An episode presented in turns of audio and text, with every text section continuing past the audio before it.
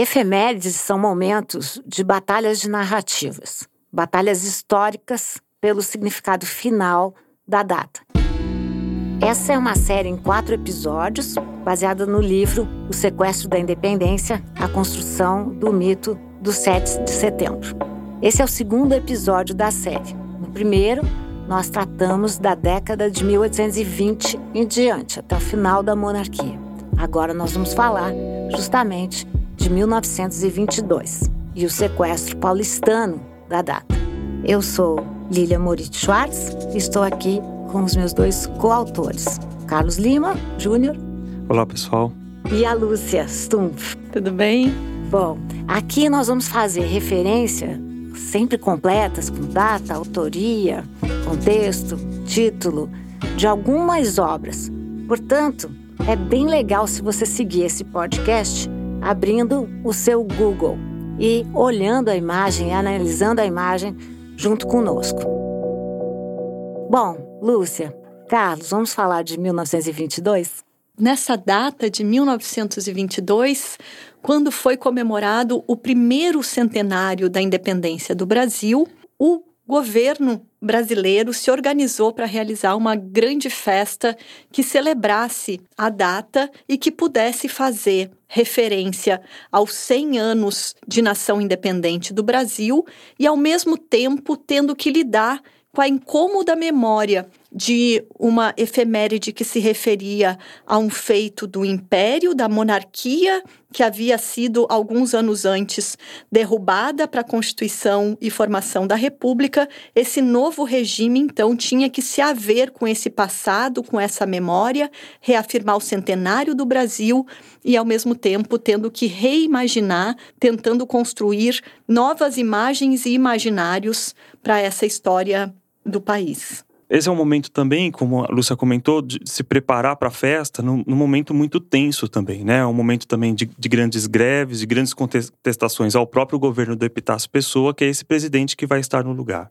Mas como Lili comentou no início, né? As efemérides são bons tempos para a gente pensar essa, essas maneiras de celebrações, né? Desses usos do passado o próprio Epitácio Pessoa vai criar, por exemplo, selos, né?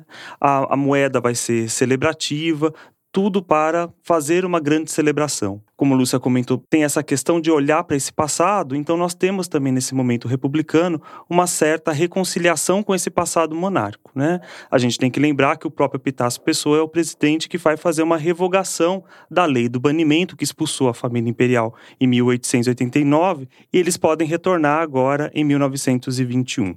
Bom, é, também vale a pena nós lembrarmos que Epitácio Pessoa governou o país em meio a greves. Então, nada como uma festa com seu poder encantatório para, de alguma maneira, diminuir a percepção do conflito, dos problemas, das crises políticas, das crises sociais, das crises econômicas. Tanto que o governo Epitácio Pessoa cria um inimigo bem engraçado, que é o Morro do Castelo. Ou seja, engraçado hoje. Na época, o Morro do Castelo era povoado por uma população de baixa renda, com menos estrutura, menos ainda, né, porque já não havia muitas estruturas urbanas.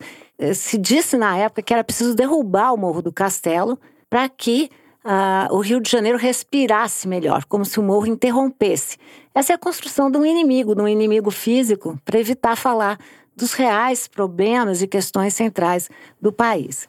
Como o Carlos chamou a atenção, esse também é um momento do começo dessa construção um pouco de uma história passadista, de uma história que se prende e que faz do passado um momento concreto, trazendo os corpos da família imperial. E esse é o momento que, bem no lugar do Morro do Castelo, se constrói um novo museu. Né? É, a, a ideia era fazer uma exposição internacional no Rio de Janeiro, nos moldes da Exposição Universal, e é nesse contexto que é criado o Museu Histórico Nacional, que de alguma maneira centralizaria as comemorações da então capital Rio de Janeiro. Quando o Morro do Castelo é desmontado, é demolido, se utiliza, enfim, a, o argumento principal foi que também, além de, da circulação do ar na cidade do Rio de Janeiro, que ali deveria ser feito, ali deveria ser o palco dessa exposição internacional que celebrava o centenário da independência do Brasil. E, portanto, sobre aquele terreno que restou do desmonte do Monte Castelo, se construíram vários armazéns, várias uh, ah, edificações para receber delegações internacionais nessa exposição e também, enfim, um desses galpões serviu para uma exposição e que depois foi, foi, foi mantido e ainda hoje nós conhecemos como a sede do Museu Histórico Nacional. Epitácio Pessoa, é interessante a gente pensar, ao mesmo tempo que fazia esse vínculo com o passado, quando, por exemplo, cunhou na moeda celebratória dos 100 anos. A sua efígie, né, o seu perfil ladeado com o perfil de Pedro I, então, ao mesmo tempo em que tentava construir essa unidade entre república império, entre passado e presente, Epitácio também estimulou a construção, enfim, a realização de um concurso que fizesse os artistas, que estimulasse os artistas, especialmente os artistas cariocas, a construir uma outra imagem da independência. Se a pintura de Pedro Américo já ganhava o imaginário nacional, a, a Escola Nacional de Belas Artes buscou construir outras imagens da independência, chamando os artistas da atualidade a criarem cenas e pinturas históricas que lembrassem outros momentos, outras narrativas e que tentassem criar outras memórias para essa data nacional. Então, em 1922, no Rio de Janeiro, vai ser criado o Museu Histórico Nacional, que vai ter uma pretensão de contar a história do país a partir do Rio de Janeiro. Né? Então, o Gustavo Barroso, que vai ser o primeiro diretor, ele vai reunir uma quantidade gigantesca de objetos históricos, né, que a crítica da época vai dizer que são quinquilharias, e ele vai dar uma ênfase muito grande, como eu comentei, no Rio de Janeiro. Né? A história do Brasil começa pelo Rio a partir da vinda da corte em 1808. Ele também vai dar um grande protagonismo aos militares e também de uma maneira muito saudosa ao período imperial. Né? Então, como a Lúcia comentou, se teve esse concurso, as obras vão ser agora adquiridas para o Museu Histórico Nacional, essas pinturas históricas. E, por exemplo, né, nós temos uma pintura feita por uma artista mulher chamada Georgina de Albuquerque, né, que era ligada à Escola Nacional de Belas Artes, herdeira da Academia Imperial de Belas Artes. É uma artista mulher fazendo uma pintura que coloca o protagonismo justamente não nas mãos de Dom Pedro I como Pedro Américo, mas na própria imperatriz, né, na futura imperatriz Leopoldina, que está ali naquela pintura no, no momento, enquanto regente do, do reino, né, que não é ainda um império. Essa tela, então, tem por título Sessão do Conselho do Estado, em que né, Leopoldina está ali sentada diante dos irmãos Andradas, recebendo ali as cartas de Lisboa, que vão ser remetidas para o Dom Pedro, que está no Ipiranga, né? São essas cartas que ele vai receber justamente, essas cartas que nunca foram comprovadas se existiam ou não, né, que ensejaria o próprio grito do Ipiranga. Então, ou seja, nós temos outras narrativas alternativas ao grito fundador do Dom Pedro em 1822. Também é interessante como, além de dar essa proeminência à Leopoldina, proeminência que não se falava, não se mencionava, Leopoldina era sempre esposa de, uma das pinturas destaca a figura de Tiradentes. Então, Tiradentes já ia sendo construído como um herói nacional, e o que é muito interessante, numa perspectiva que ao mesmo tempo uh, civil, digamos assim, e também religiosa. Né? Essa associação entre a figura de Tiradentes com a figura de Cristo faz parte da produção que aparece tanto no Museu Histórico Nacional como no Museu Paulista, como nós veremos e que é uma concepção interessante de independência, porque pensa a independência como um processo, né? ou seja, teria começado já na conjuração mineira. Né? Não, então, o 7 de setembro passa a ser um lugar de meada, né? não o, o lugar, o único lugar, né? é um lugar plural da independência e não um lugar singular.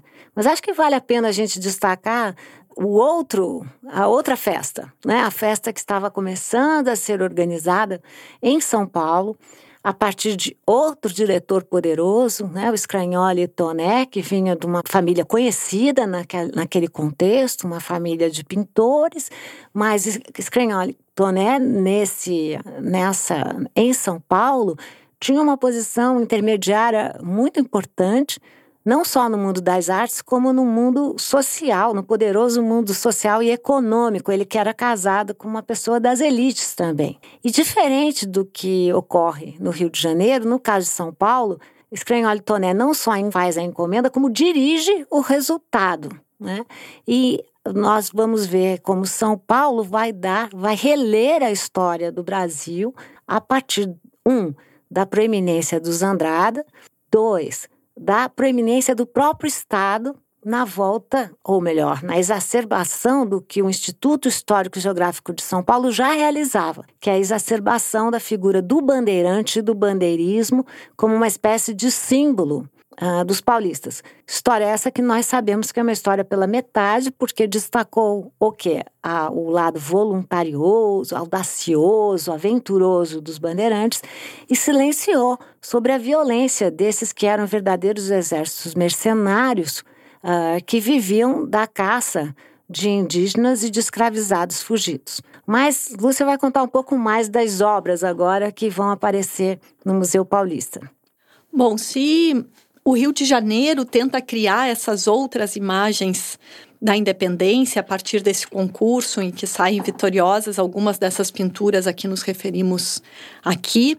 Uh, em São Paulo, o que há é um momento de reconstrução, enfim, de recolocar, de fazer do Museu do Ipiranga esse símbolo uh, da independência, esse lugar de memória de uma independência e de uma independência, como a Lili falou, muito paulista, de uma independência, enfim, muito que depende muito desse imaginário paulistano, do papel de São Paulo na construção e na condução do Brasil que tinha como marco final e como principal índice desse feito a pintura de Pedro Américo, que é a obra central do Salão de Honra do Museu do Ipiranga, em torno do que outras narrativas são construídas. Bom, então, como né, Lúcia tão bem frisou nessa questão dessa disputa entre Rio e São Paulo, a quem pertenceria o brado retumbante, o Museu Paulista vai ter uma ressonância numa construção de uma narrativa, num sequestro muito grande em relação a São Paulo como lugar da independência. Ele vai ser reaberto em 1922, como comentou a Lili, em relação a esse diretor, que é o Afonso Toné, que vai costurar toda a história em torno de, de documentos, mas também de imagens, em que a história do, do Brasil é contada pelo viés de São Paulo. Né?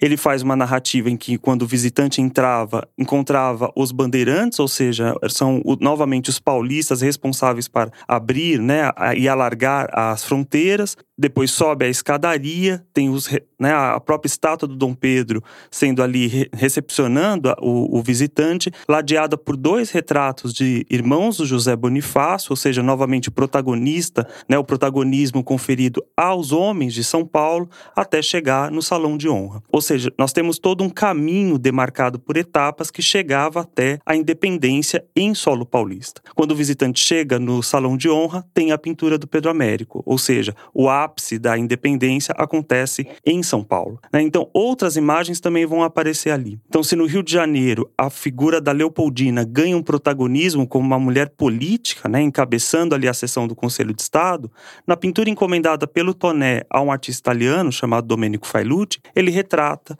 a Leopoldina cercada de suas filhas e com Dom Pedro II ao colo. Ela não é uma mulher ativa politicamente, mas a matriarca, né, a esposa do Dom Pedro I. Aquilo que ali chamou a atenção, de que né, a Leopoldina é referendada como a esposa de, né? Novamente, na imagem da, do Museu Paulista, ela aparece como a mãe de Dom Pedro II e a esposa de Dom Pedro I. O título é Leopoldina e seus filhos. Né? Exatamente. Para marcar muito o local, né? Da onde ela fala e da onde ela participa, né? Exatamente. Então, nessa grande narrativa que tem São Paulo como protagonismo da independência, dois quadros são fundamentais. Né? O primeiro é Sessão das Cortes de Lisboa, esse é o título da pintura, feita por um artista chamado Oscar Pereira da Silva, que dá um grande né, destaque para a figura do Antônio Carlos de Andrada, o irmão do José Bonifácio, numa briga ali naquela assembleia em Lisboa para que não houvesse a recolonização do país. A outra pintura tem por título o, é, o Príncipe Dom Pedro e Jorge Avilés a bordo da fragata União, também pintada pelo artista Oscar Pereira da Silva, que dá assim um protagonismo para o Dom Pedro, né? Ele está expulsando as tropas portuguesas do Rio de Janeiro, mas ele não deixa de inserir a figura do José Bonifácio, essa figura que se vocês olharem é um homem vestido de preto segurando uma cartola, e é muito interessante a gente pensar como essa imagem é tão construída que José Bonifácio não estava nesse momento da expulsão das tropas, mas Toné, né, sacrificando um pouco a história, coloca o José Bonifácio também como protagonista naquela cena que ele estava ausente. Para fechar, então, o Salão de Honra, nós também temos um retrato chamado Retrato de Maria Quitéria de Jesus, que rememora justamente aquela figura, aquela mulher que lutou na Guerra da Independência da Bahia em 1800 e que tem por desfecho em 1823, pintada por um artista chamado Domênico Failucci. Vocês podem perceber que ela, né, quando vocês olham na imagem, ela está posando como um soldado, ela está uniformizada, mas ao fundo nós não temos, né, nenhum indício de violência e de combate. A única memória de uma né, das, das independências ali dentro do Salão de Honra é feita a Bahia, mas de uma maneira muito pacífica, uma independência conquistada por esses homens paulistas que acompanharam o próprio Dom Pedro I. É interessante a gente perceber o quanto essa, esse protagonismo construído né, neste momento por essa memória do protagonismo paulistano no, na construção do Brasil, o quanto isso impõe silenciamentos a muitos outros heróis, a muitos outros protagonistas de muitas outras lutas pela independência que são silenciadas para que essa, esse discurso do brado retumbante do Ipiranga se sobressaísse e se tornasse a grande de memória nacional. Então, depois da proclamação da República, os estados, os estados federativos do Brasil tomam para si o papel de conclamar a sua participação nas lutas pela independência, que nós sabemos, as guerras pela independência começaram muito antes do 7 de setembro e só foram se encerrar por volta de 1825. Foram muitas as batalhas, muitos os brasileiros que tombaram em diferentes momentos de luta pela independência. Tem, temos artistas, por exemplo, uma pintura de Antônio Parreiras chamada O Primeiro Passo para a Independência do Brasil, de 1930, que é uma pintura que retrata aquele que teria sido o primeiro momento da independência do Brasil, quando a vila de Cachoeira, na Bahia, proclamou a independência em junho de 1822, antes do 7 de setembro, portanto, a vila de Cachoeira, na Bahia, se proclamou independente e isso foi marcado por essa pintura tão bonita que eu convido vocês a procurarem de Antônio Parreiras. Também as lutas no Piauí, na Guerra de Genipapo, a Batalha de Genipapo é hoje lembrada uh, por uma pintura de 2003. Outros momentos da independência e outros protagonistas silenciados também merecem a nossa memória, e isso no livro nós retomamos bastante com vagar no nosso capítulo 6. E na contramão dessa memória da independência tão plural, tão inclusiva, né, que, que traz o protagonismo das mulheres, dos negros, dos indígenas, o que ia acontecendo na prática é que a tela do Pedro Américo ia se transformando nessa verdadeira etnografia, documento da independência. E ela vai aparecendo também na cultura material da época.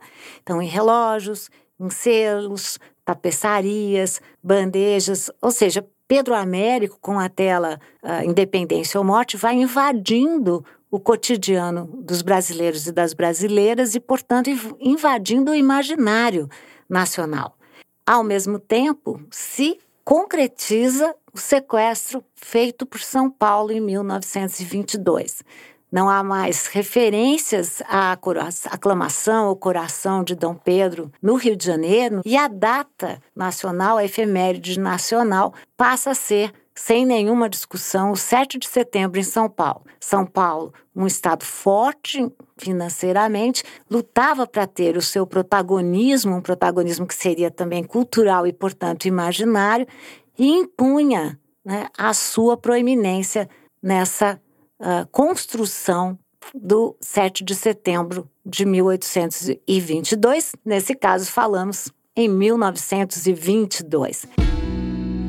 No próximo episódio, nós vamos tratar de mais um sequestro, um sequestro militar realizado em 1972, nos 150 anos uh, que comemoravam a independência do Brasil, dessa vez em plena ditadura militar. Até mais. Até mais, até o próximo 1972. Até mais, gente. Nos encontramos lá.